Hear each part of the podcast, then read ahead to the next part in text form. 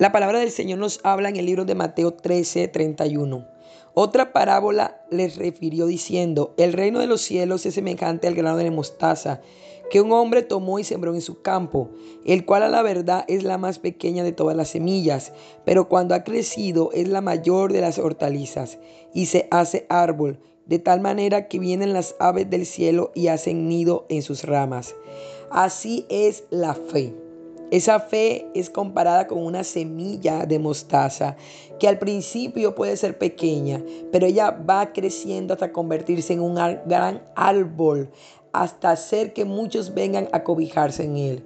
Nuestra fe va en aumento, nuestra fe crece. A medida que, que van pasando el tiempo y la fe se le va abonando, se va abonando, se va abonando en ese terreno, esa semilla, se le va abonando se va abonando, esa fe se vuelve gigante.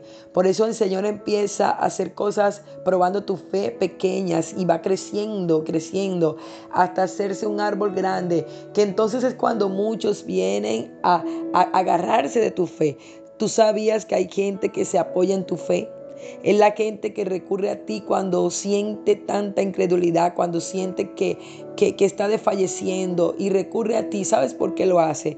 Porque te ve a ti como ese árbol, como ese árbol que es la fe que ya ha sido madura. Así que si hoy tienes tu fe pequeña, si hoy te sientes que tu fe es como ese granito de mostaza, no te preocupes, que esa fe irá creciendo, irá creciendo hasta convertirte en ese árbol gigante donde muchos vengan a, querer tomar de esa sombra, de esa fe que tú eres, porque tú serás la fe en donde muchos llegarán a cobijarse.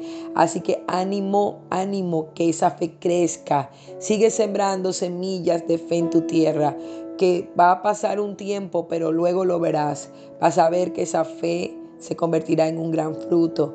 Ella, ella echará raíces y de ella brotarán esas grandes, grandes, grandes cosechas, porque el Señor lo hará. Tu fe producirá un resultado, una bendición, una gran cosecha.